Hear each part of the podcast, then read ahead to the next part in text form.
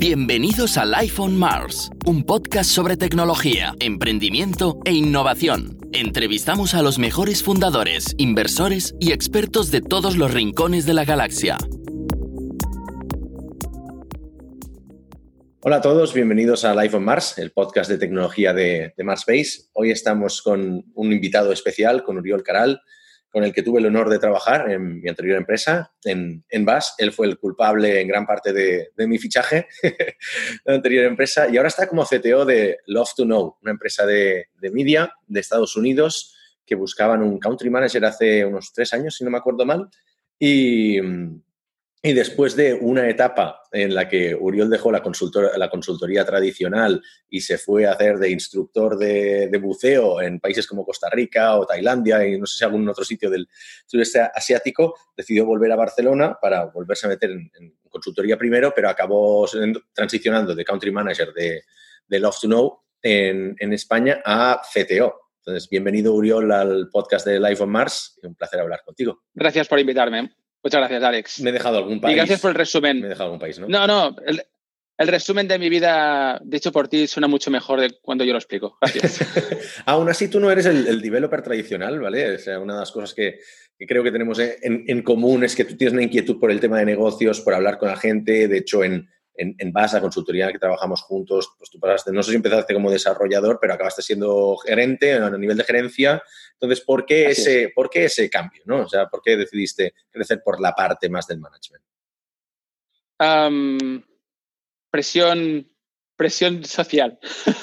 en esos momentos el, el, desarrollador, estoy hablando de hace muchos años, eh, el desarrollador tenía una, un crecimiento en España relativamente limitado, las cosas como son en sueldos, en responsabilidad. Esto no era, no es lo que es ahora, no éramos una empresa americana eh, donde el desarrollador era una estrella, que el desarrollador era una pieza más y se, era, era la moneda de cambio, digamos.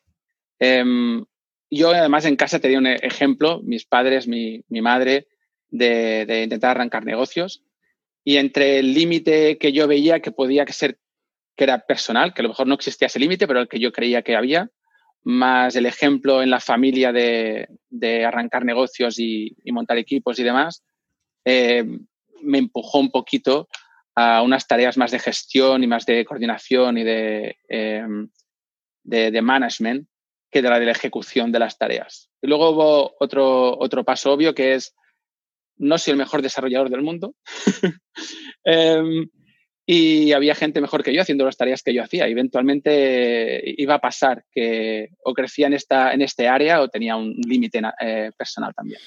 Pero aparte, una cosa que creo que, que, a mí me, me, gustaba de cómo gestionabas tú los equipos es que cuando tocaba mmm, arremangarse y picar código, tú eras el primero en hacerlo, ¿no? O sea, creo que te ganas mucho el respeto de tus desarrolladores cuando como manager tienes esa capacidad de no solo entender el código, sino de ponerte y, y picarlo también. ¿Crees que eso formó parte de tu, de tu crecimiento también como, como, manager? Porque de alguna manera tienes que aprender a gestionar equipos. ¿Cómo aprendiste tú? Sin duda. Hay, desde mi perspectiva limitada, hay dos tipos de manager. El que, el que llega a manager directamente porque ha hecho algún tipo de estudio, porque conoce a alguien o porque tiene la suerte de llegar a manager sin pasar por las etapas de, del trabajo del día a día. Y aquel que ha hecho el trabajo del día a día. Eh, en, en, mi caso, yo fui de los que empecé desarrollando y fui desarrollador, arquitecto, jefe de equipo y luego pasé al, al management más puro. Um, pero yo tuve mucha suerte. Los compañeros con los que yo trabajé, el día que eh, me, me, permitieron en la empresa liderar un pequeño equipito, era el equipo en el que yo ya estaba trabajando uh -huh. y me mantuvieron humilde. Eh, no, no, me dejaron que, que, me subiera mucho para arriba, no me dejaron que, eh, que me creyera que era mejor que los demás. Ellos sabían que yo como desarrollador podía aportar, pero tampoco era mucho mejor que nadie más. Con lo cual, cuando había algún tipo de problema, eh, mi opinión no era mejor que la de las demás en cuanto a la tecnología específica que estábamos utilizando. Eh, y yo en esos momentos, donde aún era un equipo pequeñito, em, mis manos eran tan útiles como las de cualquier otro. Ahora mismo, honestamente, si tengo que decirte la verdad, sí. soy una décima parte de los desarrolladores que tengo en la empresa, no, no, no podría hacer nada de lo que hacen ellos no serviría para hacer eso. Pero en esos momentos, como yo justamente acababa de hacerlo, eh, cuando hacía falta echar una mano, pues como tú dices, tarramangas y, bajas y picas código y intentas terminar el producto lo antes posible o el proyecto lo antes posible para ayudar a tus compañeros. Eh, pero como te digo, fue, fue una tarea mía personal de crecimiento personal y de los compañeros de mantenerme eh, en línea. Si, soy, si soy lo que soy como manager es porque los compañeros con los que he trabajado me han hecho ser como soy. Eso es muy bonito, eso es muy profundo, Briol. Aún así, llegó un punto en que, eh, no sé, por circunstancias, circunstancias personales decidiste dejarlo todo e irte, e irte bien lejos, cambiar de sector, abandonaste la consultoría tradicional y te metiste en temas de, submarinismo. ¿Cómo, ¿Cómo, fue eso? Cuéntanos un poco tu periplo en los trópicos en resumidas cuentas, esto pasó sobre la época de la crisis del 2008. Fue un momento en el que las cosas iban mal en general en España, eh, en el sector iban mal.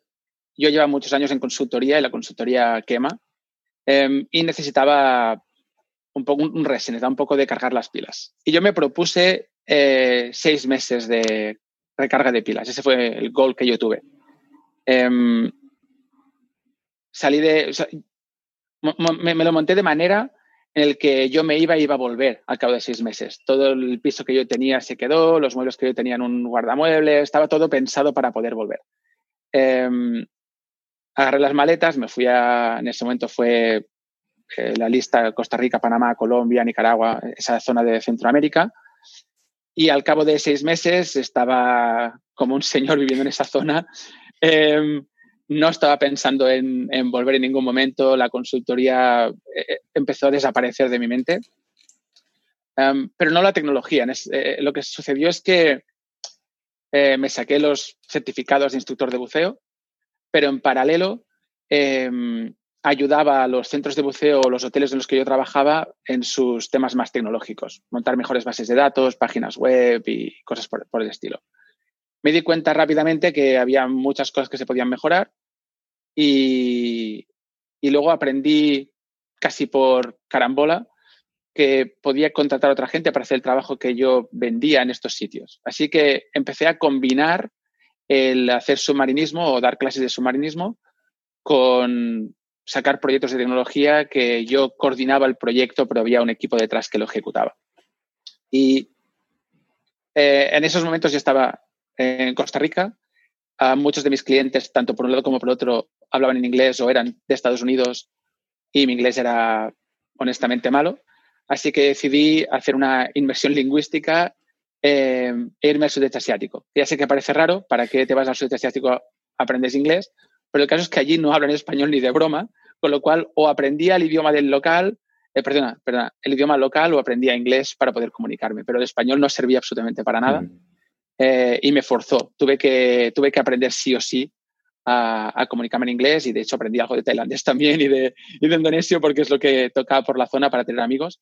Pero, pero sí, gracias a eso eh, me siento mucho más cómodo hablando en inglés y trabajo ahora a día de hoy en una empresa americana es porque mi inglés es mucho más fluido gracias a este esfuerzo de, llevarme a, Asia. O sea, querías irte de la bueno, de la tecnología, más de la consultoría, pero un poco de tecnología, imagino que también, pero la cabra tira al monte, ¿no? Pero, y, eso de vender eh, tecnología a empresas de, centros de buceo, principalmente, no creo que sean empresas que vayan muy sueltas de caja, ¿no? No, van, no van sobradas precisamente. O sea, ¿cómo lo hacías? Entiendo que tendrías un, un, equipito como de, de, bajo coste, no eran proyectos, imagino, muy ambiciosos, ¿no? Como decías tú, quizás una página web, una base de datos, pero claro, imagino que esos proyectos irían más por volumen que por margen, ¿no? ¿No te sacaba eso mucho, mucho tiempo al día, demasiada gestión para lo que era el, beneficio?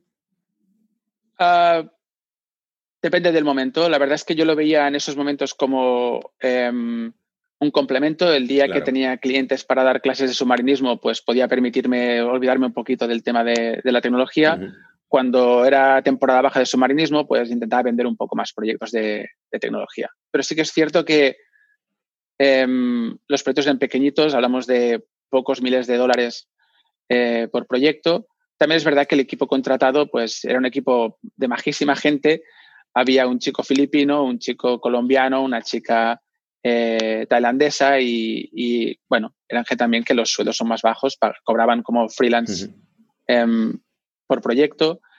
Y al final sí que crecimos a un, éramos, en el momento pico éramos ocho personas trabajando para esto y ahí fue justamente cuando entró más claramente el concepto de no tengo tiempo para llevar todos estos proyectos y a la vez dar clases de submarinismo o, o tener vida. porque las clases de submarinismo empezaban a las seis y media de la mañana o a las siete para mí. Hmm. Em, y a las dos o las tres de la tarde, que podía terminar con mi, con mi turno, me quedaban cinco, seis, siete horas por la tarde para coordinar proyectos de tecnología. Y al final, ¿para qué vives en Tailandia, en una isla tropical? Si no puedes aprovechar. Si te pasas Correcto. Em, fue, un, fue un momento interesante en mi vida profesional decir también volver. Sí, pero has dicho que te habías ido por seis meses y tardaste cuánto en volver? Solo fueron siete años. por un orden de magnitud, básicamente, te equivocaste el error. Luego, luego dices, no estamos, como humanos no estamos preparados para estimar, ¿sabes? Y los clientes se enfadan si nos equivocamos en las estimaciones. Correcto. Imagínate. Tuve un plan, se me fue un poco. Imagínate tú. Pero una, yo creo que uno de los retos, y creo que eso lo comentamos cuando tú hablabas de volver, era que tenías que ponerte al día a nivel de tecnologías, ¿no? Porque ya cuando estábamos trabajando en, las consultoras un poco más tradicionales, no, eh, no, nos engañemos, no eran tecnologías muy punteras. Entonces ya, iban con un pequeño desfase respecto al mercado. Pero después de siete años trabajando para pequeñas empresas, digamos, en proyectos en los que te, gustaban, pero no era, no era, no era industria mm, tradicional, no era industria mm, normal, para, para decirlo de algún modo. Em, ¿Cómo hiciste todo este, todo este update ¿Cómo te pusiste al día de, las tecnologías que había en el mercado? Eh, entenderlo, mm, ¿las probaste tú? ¿No? El estar al día realmente es algo que nunca dejé de hacer, leer artículos y, estar informado de cómo se está moviendo el mundo. Sí que es verdad que dejé de estar enfrascado con mis manos haciendo cosas. Muchos de los productos que, muchos de los productos que teníamos eran, em, eran muy básicos, honestamente, no, no hacíamos nada sorprendente. Em, Así que, como tú dices, al final lo que tuve que hacer es probarlo yo mismo. Em, cada vez que había una tecnología nueva que salía, que yo no, no conocía, iba a decir no dominaba, evidentemente que no, eh, que ni siquiera conocía, pues lo probaba yo con mis manos. Veía los pros y los cons, em, intentaba aprender cómo funcionaba para saber si luego era una cosa buena para sugerir a alguien más utilizarlo. En ese momento, para los proyectos que yo estaba trabajando. Pero para estar al día de las tecnologías, em, nunca lo dejé, siempre estuve leyendo artículos y em, siguiendo lo que pasa en la industria. Lo que sí que es cierto es que perdí el, la, experiencia personal, perdí el, participar yo mismo con mis manos haciendo cosas. Em, así que cuando ya está llegando al momento que pensaba en volver, en regresar a, Europa, em, tuve que enfrascarme yo, tuve que, eh, prepararme yo. No había, no había otra forma de hacerlo en esos momentos es un clásico, los desarrolladores, los ingenieros, eh, tenemos educación académica, algunos de nosotros, pero en realidad lo que nos enseña a hacer nuestro trabajo es participar, practicar y, probarlo todo con nuestras manos. Así que apliqué esos conceptos otra vez, aprendí, de, aprendí temas sobre em, inteligencia artificial, aprendí sobre realidad virtual y aumentada, eh, aprendí sobre blockchain, que eran las cosas que estaban un poco de moda que aún lo están, pero que estaban arrancando hace cuatro o cinco años. Em, y intenté ponerme al día. Eh, vídeos, artículos, prácticas desarrollando en casa. Vi qué es lo que más me gustaba, vi lo que se me daba bien. Em, gracias a un giro genético se me dan bien y me gustan las matemáticas, con lo cual la parte de Machine Learning, por ejemplo, era algo que, me entraba muy fácilmente. Y en cambio soy muy malo con el arte y el diseño, con lo cual la parte de realidad aumentada, que requiere un poco de, de arte por parte del, que participa, pues se da muy mal. Así que me enfoqué en eso, practiqué un montón, hice un montón de, código por mi lado.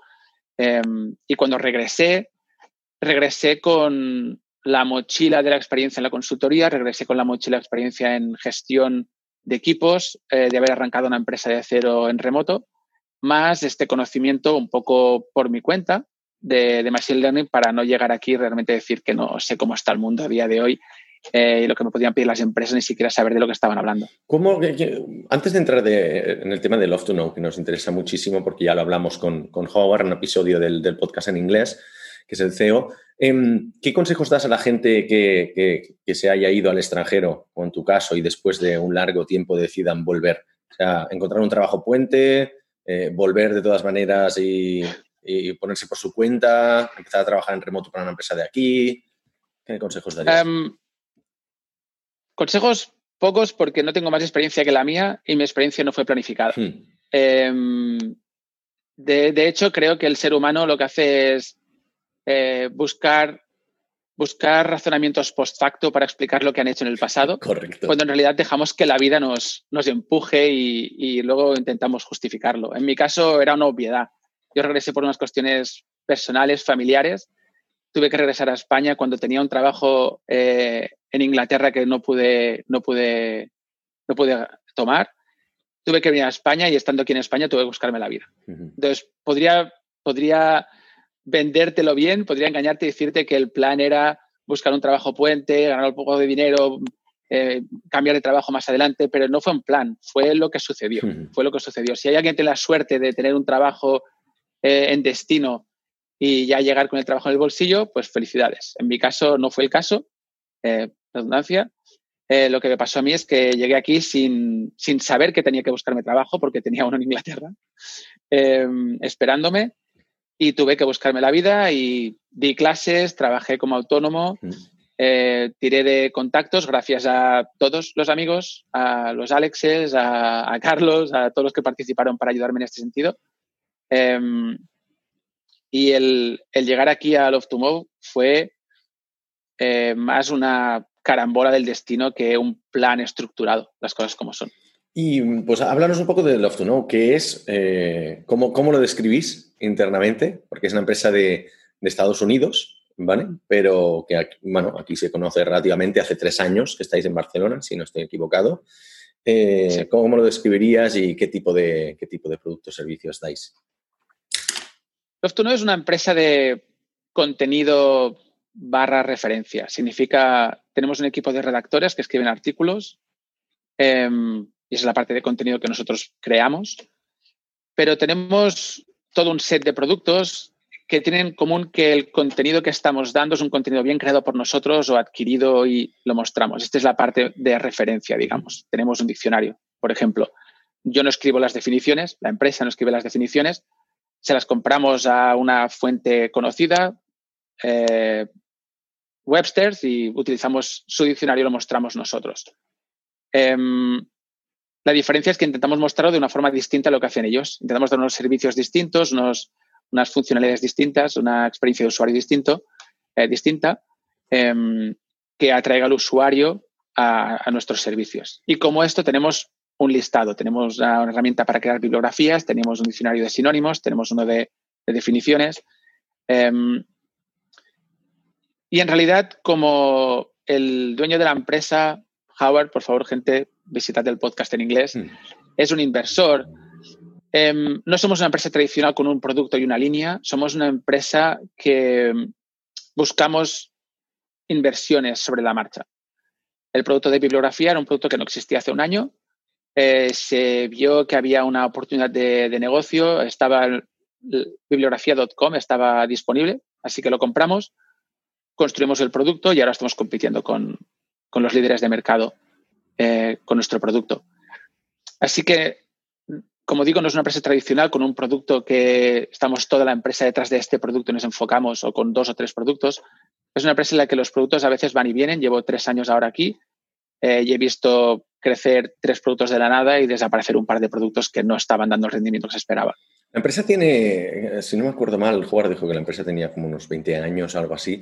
Eh, habrá productos de todo tipo, ¿no? Porque creo que comentamos que había productos que los habían comprado enteros, había productos que simplemente compraban el dominio y los hacían crecer ellos, ¿no? Entonces, en ese sentido, a nivel tecnológico, eh, ya que con Howard no tocamos este tema, ¿qué, tecnologías tocáis ahí y cómo, sobre todo, cómo lográis combinarlas, las más legacy, con, con los productos que construís ahora, ¿no?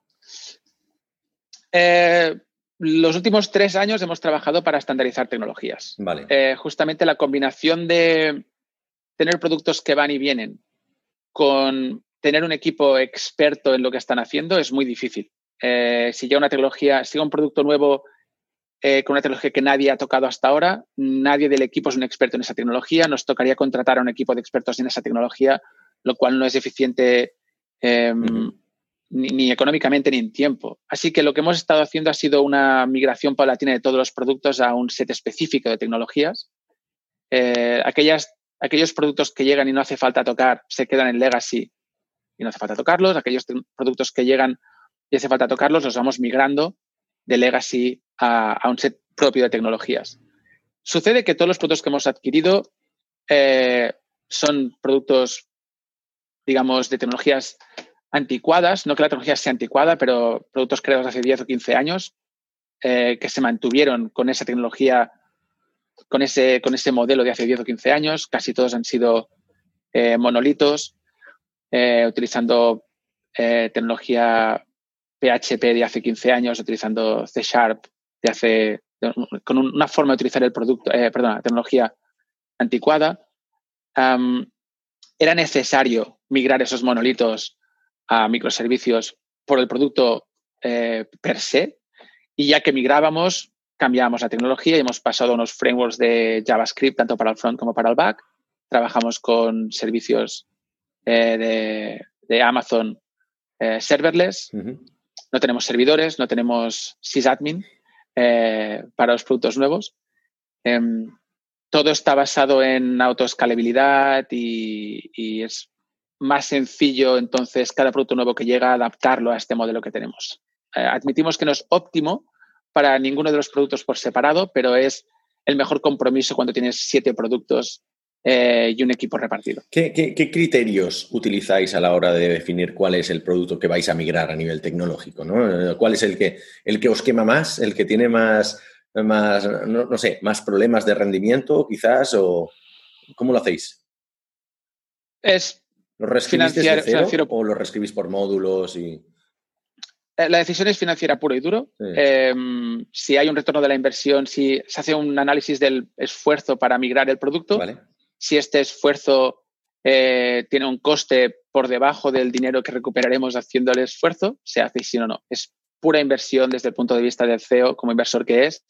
Así es como, como decidimos al final. Em, a, la hora de, a la hora de ejecutar, ha habido de todo. Hemos hecho cambios solo de front y hemos mantenido bases de datos. Hemos hecho, hemos hecho cambios solo de, del back y hemos mantenido el front tirando de nuevas APIs.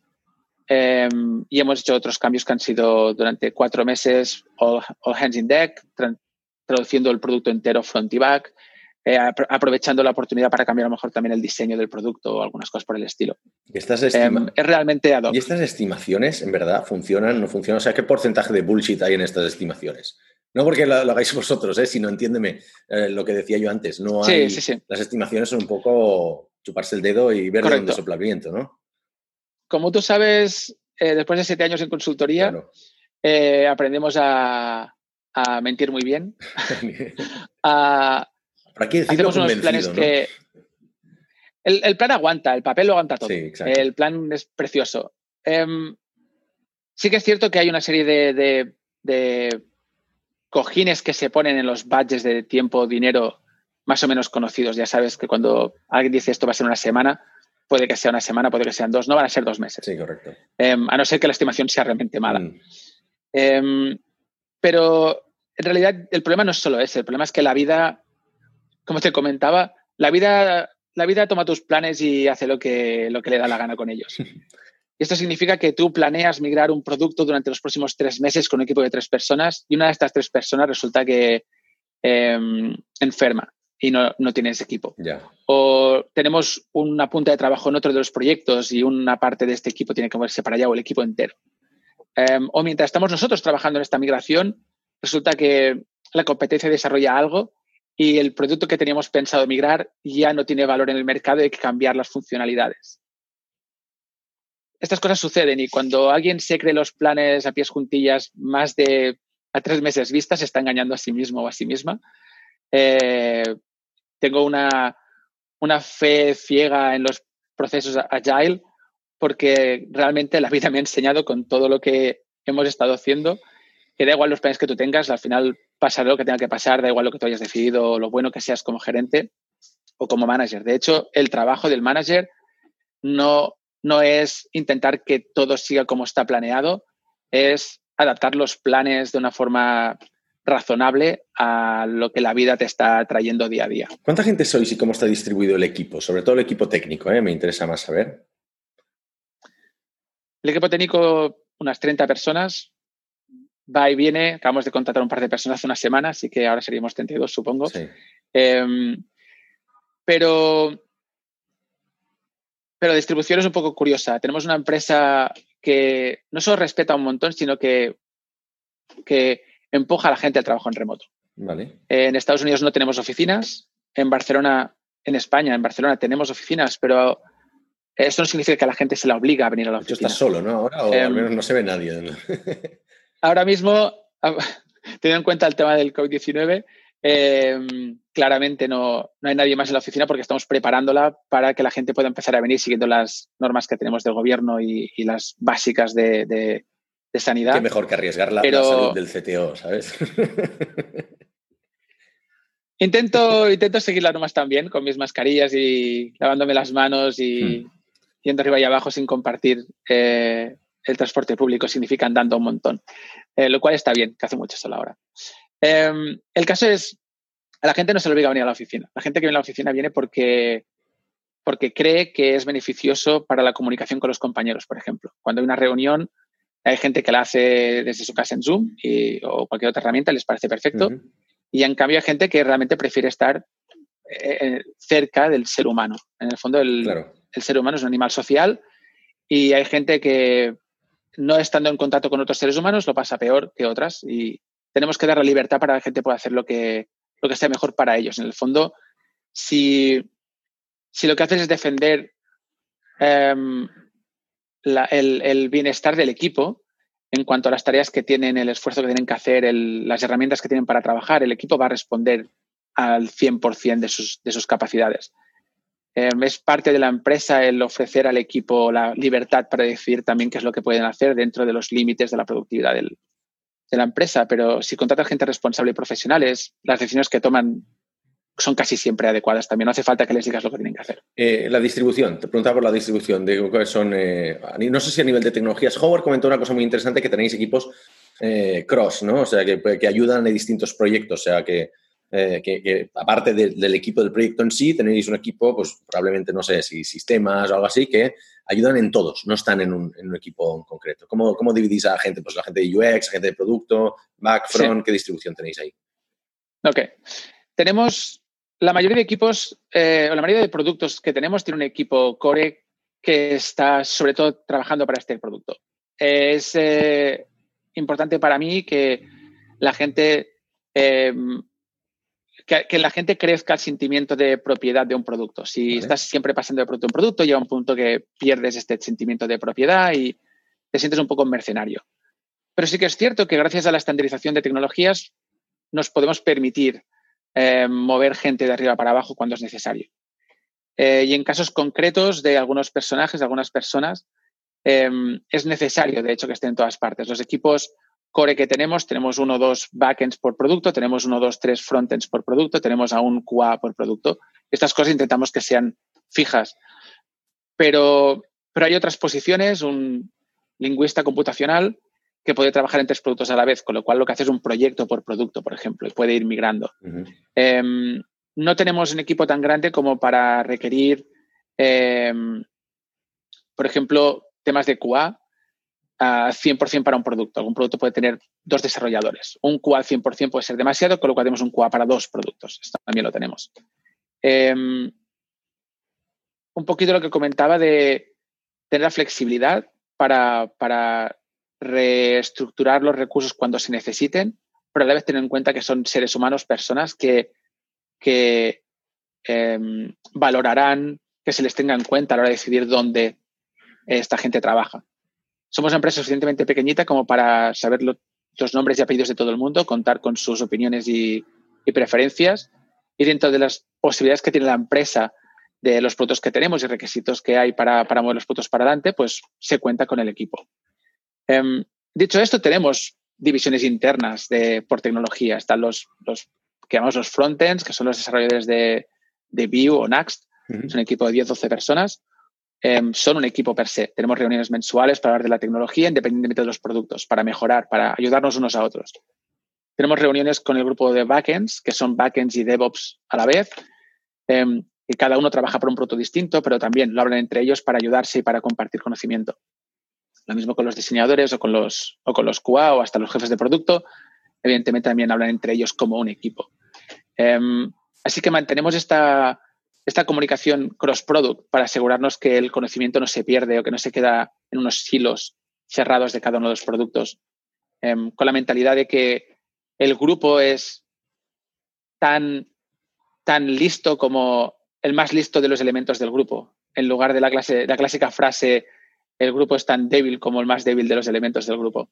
Em, si compartes la comunicación, si, perdón, si comunicas bien el conocimiento, el, el objetivo final es que toda la empresa tenga el conocimiento del que sabe más.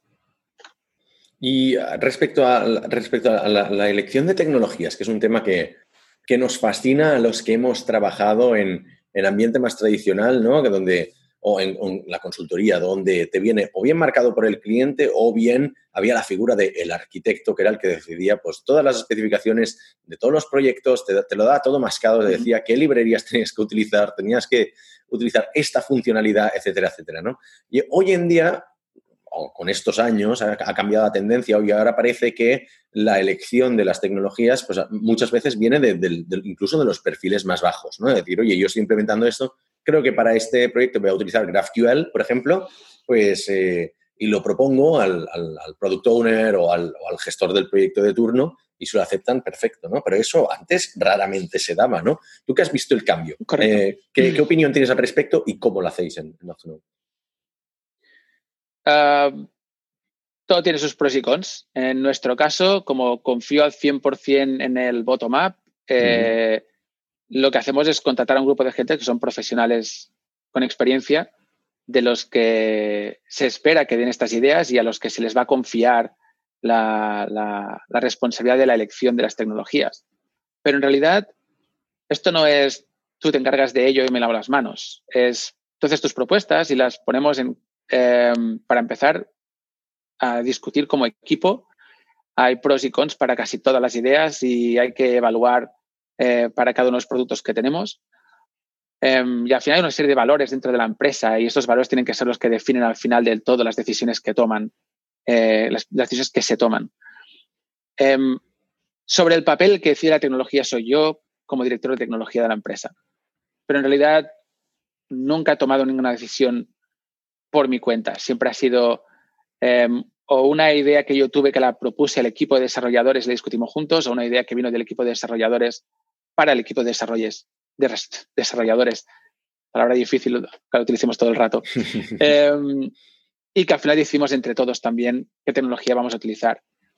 Pero otra vez, esto parece que sea un proceso deliberado, parece que sea un plan perfecto, pero esto otra vez, esto es el papel. El mundo real no es así. Eh, la gente que participa en la empresa tiene preferencias, la gente que participa en la empresa tiene experiencias previas y estas experiencias cuentan también. El, hecho de contratar a tres desarrolladores y de repente darnos cuenta que eran eh, realmente buenos con Python, aunque lo que estábamos buscando era Node.js, hizo que a la que teníamos una nueva eh, iniciativa tecnológica nos propusiéramos hacerlo en Python. Así que en realidad el equipo humano que teníamos decidió de forma implícita una línea de trabajo. Nunca se nos hubiera ocurrido hacerlo en, en Java, porque no hay nadie en el equipo que sea un experto en eso, aunque a lo mejor era una tecnología adecuada para el problema que teníamos. Así que hay mucho de, de eh, hay mucha, mucha lógica difusa en realidad. No es un plan específico, hay una forma clara, una política de empresa en cómo trabajamos. Intentamos tener este tipo de, de formato, pero a la de la verdad hay mucha, mucha charla, mucha, mucha flexibilidad, mucha, eh, mucho compromiso dentro de los equipos de los, de los em, eh, líderes de la empresa también. Una cosa que me fascina es de tu trayectoria en la empresa, porque empezaste como country manager, pero en verdad eso es palabra clave para hombre orquesta, o sea, fuiste el primer empleado aquí y tuviste que encargarte de buscar oficina, buscar abogados, eh, hacer las primeras contrataciones, probablemente eh, comprar la máquina del agua de la oficina, ese tipo de cosas, ¿no? Y luego has, progresado hasta, hasta CTO. Entonces tú has construido el equipo, ¿no? Focalicémonos más en la parte de equipo. ¿Qué ha cambiado entre los fichajes que hacías o la manera que había de fichar developers hace 10 años, cuando nos conocimos, ahora? Hace 15 años, quieres decir. Vale. Pues eh, probablemente hace, quizás hace 15, sí. Ah, bueno, ha cambiado las circunstancias totalmente. El, tipo, el tipo de empresa en la que trabajábamos en el pasado, la consultora, hmm. al menos la consultora del pasado, no estaba buscando el tipo de trabajador que estamos buscando ahora mismo en Love to Know. Seguro que hay empresas a día de hoy que no están buscando el tipo de trabajador que buscamos en Love to Know. Em, aquí no estamos buscando proyectos eh, cerrados con precio, así que no tenemos unos time, unos time box para los proyectos tan, tan duros como puede tener la consultora. Em, confiamos en el long term del equipo, se contrata a alguien que confiemos que va a estar en la empresa 10, 12, 15 años. Hay gente en la empresa que lleva 15 años trabajando aquí. Em, y este tipo de, este tipo de inversión en el, en el equipo da sus réditos al cabo del tiempo, no va a dar los réditos el primer mes ni el segundo, aunque se están buscando eh, recursos en el, mercado, tanto desarrolladores como diseñadores de jefes de producto, que aporten algo desde el primer día también. Pero el objetivo es asegurar el largo plazo del equipo.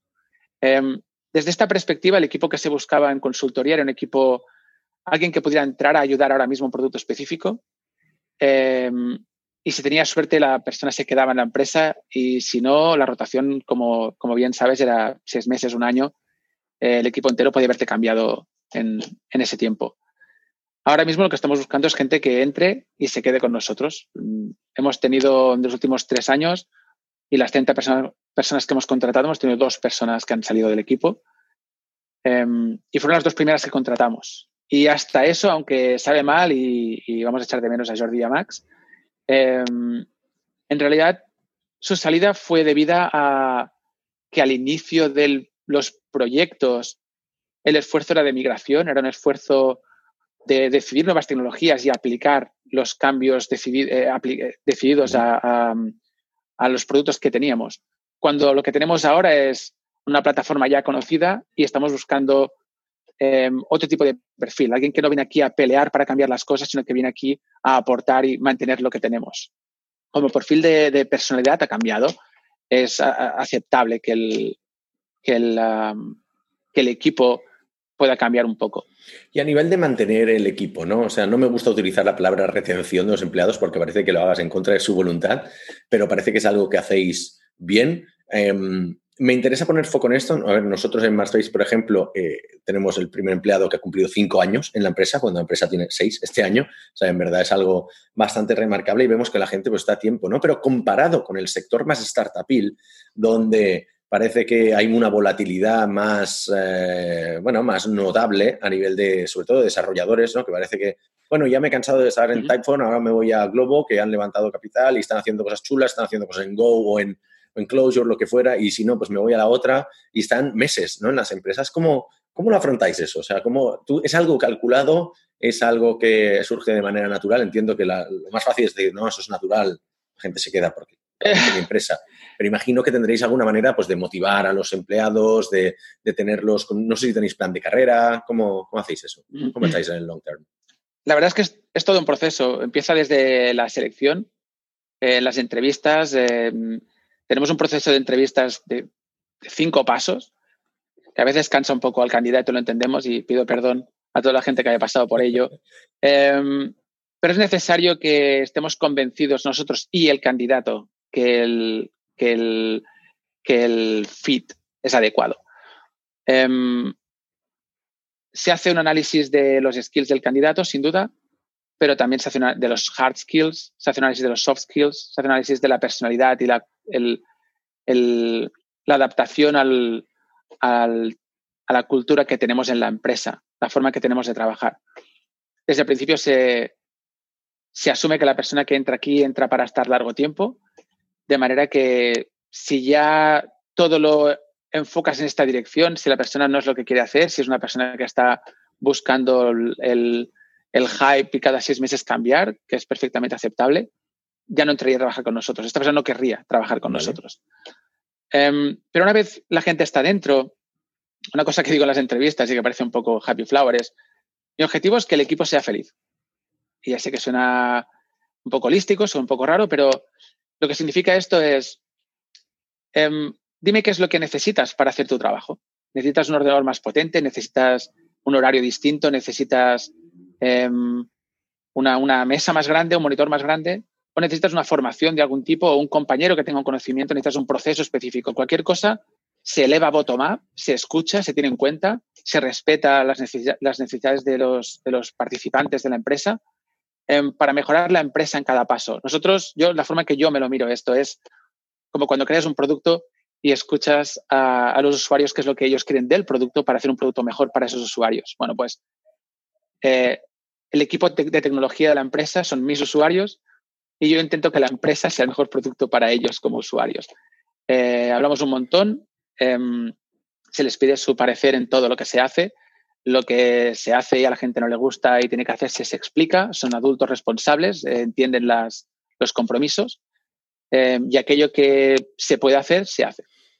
Con el beneplácito del dueño de la empresa, de Howard. Hay cosas, hay ideas que cuestan dinero y hay que pedirlo.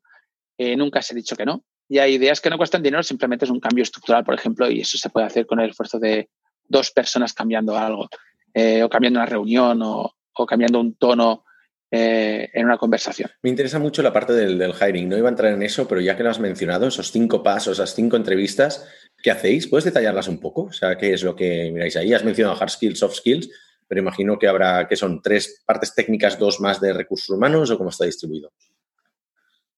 Tenemos una primera, un primer filtro, eh, Laia, Recursos Humanos, que filtra no solo currículum según lo que ponga el papel, sino que hace una primera charla para ver un primer fit cultural, em, para analizar el conocimiento de inglés, para ver temas de visados, si hay gente que tiene que venir a Europa o Estados Unidos o cosas por el estilo. Em, y Laia es, eh, ya es un, filtro bastante importante cultural. La verdad es que con, con Laia ya nos entran muy pocos falsos positivos. Luego tenemos un ejercicio técnico para desarrollar. No es muy complicado, no, es muy, no lleva mucho tiempo, em, pero nos, ayuda a, durante la entrevista tecnológica eh, hablar del ejercicio para ver cómo el desarrollador piensa, cómo ha llegado a esa conclusión. Acostumbra a hacer ejercicios em, algo complejos, algoritmos complejos, eh, pero si sabes el algoritmo es fácil de programar. Un par de horas de código, por así decirlo. Em, y para los frontends, que no hacemos ese tipo de práctica, es una, pequeña página web que también debería llevar 3-4 horas. Pero otra vez, el problema no es el resultado final, lo que hacemos es discutir el cómo se ha llegado a esa conclusión. la, la, línea de pensamiento es lo que nos importa. Aún así, tenemos luego otra entrevista que es pura de tecnología. Se hacen preguntas para identificar los límites del conocimiento tecnológico. Significa, da igual si entras para el front, el back o QA, te preguntaremos sobre bases de datos, te preguntaremos sobre sistemas, te preguntaremos sobre HTML, eh, CSS. Eh, los trabajadores no son eh, una herramienta que se puede usar solo para una cosa, así que conocer todos los límites, todos los ángulos en los que el trabajador tiene conocimientos es útil para nosotros para luego poder proponer a este trabajador la mejor posición, el mejor cambio o el mejor crecimiento profesional dentro de la empresa. Em, luego estoy yo. Yo hago, yo, lo que hago no los llamo entrevistas, los llamo charlas. Es una hora o hora y media, si nos da, de conocernos. Em, la razón de esto es si el candidato me conoce a mí y entiende cómo pienso, va a entender cómo he contratado a las otras 30 no sé cuántas personas, eh, va a entender si le gusta lo que, lo que tenemos aquí, em, lo va a entender mucho más fácil si conoce mi forma de pensar. Así que lo que hacemos normalmente es sacar un tema de conversación y tirar de esta línea y hablar un poco de la empresa, hablamos del negocio, hablamos de la tecnología, hablamos de su vida, em, de no tocar los temas relevantes para el trabajo, pero sobre todo otra vez un poco más un tema cultural, de, encaje cultural. Em, y siempre que se puede hay una entrevista con el equipo. Esto es genérico, a veces es el jefe de producto, a veces un compañero del equipo, a veces los dos. Em, si es un frontend, el que contratamos a lo mejor es el, diseñador y otro frontend, o el backend y otro de frontend. Intentamos eh, mezclarlo un poquito para que el equipo también tenga algo que decir disculpa, del, candidato que estamos contratando. De hecho, me, acuerdo cuando, cuando me hiciste la entrevista tú a mí y, creo que la, frase fue, vale, he visto que has estado aquí, ya sé lo que has hecho ahí, he visto que has estado aquí, ya me imagino que lo que has hecho ahí. Y yo pensé, qué tío más flipado para empezar, pero luego pensé, pero no, luego me preguntaste, eh, ¿qué es lo que haces fuera del trabajo? Y fuiste la única persona en todos los procesos en los que estaba que me preguntó por pues mi voluntariado, mi experiencia en el extranjero, mis intereses, no sé qué, y dije, hostia, eh, me puedo llevar bien con esta persona, ¿no? Y al final dicen que los empleados no dejan los, puestos de trabajo, dejan a sus jefes atrás, ¿no? Entonces dije, hostia, a mí me gustaría trabajar con, con Uriol, con lo cual, oye, enhorabuena porque eh, luego fue la, experiencia fue, fue muy, muy positiva, pero tuve, o sea, tuvimos buen, buen olfato los dos, ¿no? O sea, creo que eso fue una, una buena manera de decir, mira, sí ya nos presentamos como, como pensamos, no fue un, intercambio puramente profesional.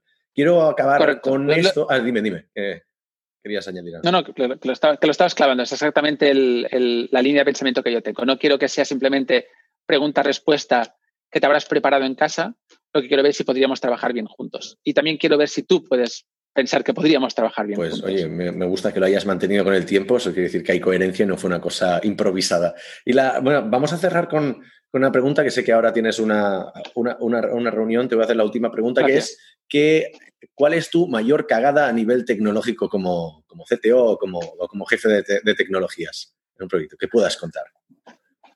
Vamos a humanizar los, errores y las cagadas tecnológicas. Todos hemos hecho alguna. Creo que lo, lo, peor que hice fue con el sombrero de arquitecto en el pasado y siendo arrogante pensando que yo era un buen arquitecto, tomé unas decisiones arquitectónicas. Em, básicamente, una, eh, realmente es un tema muy, muy, muy detallado de, paradigmas de cómo es construir clases en código. Tampoco voy a aburrir a nadie aquí. Pero el caso es que yo apliqué un patrón para todo un producto, para un cliente. Eh, funcionó. El día que salimos live funcionaba en cuanto creció un poquito el volumen de usuarios, empezó a reventar todo por todas partes. Eh, un compañero del equipo eh, nuevo que no había participado en este producto miró el código y empezó a... yo creo que hizo todo un artículo, un, post en algún sitio de todas las cosas malas que habíamos hecho eh, y todas eran mis decisiones personales. el, como yo había apretado para utilizar el, el patrón singleton por aquí, como yo utilizado el patrón no sé cuántos por allá y el tipo decía, esto es, un, es el, es lo que no hay que hacer nunca en estos casos. Y esto es lo que nunca, y esto hay que hacerlo al revés. Eh, cuando el tipo lo dijo y lo explicó, ¿no? Hostia, ¿has visto esto? ¿Quién, ¿quién ha decidido estas cosas? Yo era el, arquitecto del producto, así que... no había GitBlame, Fui yo, perdón. No había GitBlame, pero de hecho esto fue uno de los muchos ejemplos de una cura de humildad en el que te enseña que no puedes tomar decisiones tú solo, que la gente como grupo sabe más que el individuo y aunque haya una persona junior en la empresa que nunca haya trabajado contigo, lleva dos días en la empresa, puede tener perfectamente buenas. Así que haz el bounce, coméntalo en voz alta, escucha a la gente, toma, toma el feedback, el, eh, el, lo, que dice cualquier persona, aunque puede que el argumento no sea adecuado, puede que lo que hay detrás del argumento tenga razón. Así que intenta escucharlo con la mente abierta, que se puede aprender de casi todo. Fantástico. Pues oye, creo que podemos dejarlo aquí. Mil gracias, Uri, por tu, por tu tiempo. A ti y por tu amistad todos estos años. Así que estamos en contacto. Suerte con todos los proyectos que tengáis en Love to Know y desearte una feliz semana. Muchas gracias por invitarme, Alex. Hasta la próxima. Somos Mars Based, una consultora 100% remota especializada en desarrollo web y móvil de Barcelona. Ayudamos a todo tipo de negocios, desde startups hasta grandes corporaciones, a hacer realidad sus proyectos tecnológicos. ¿Y a ti, en qué te podemos ayudar?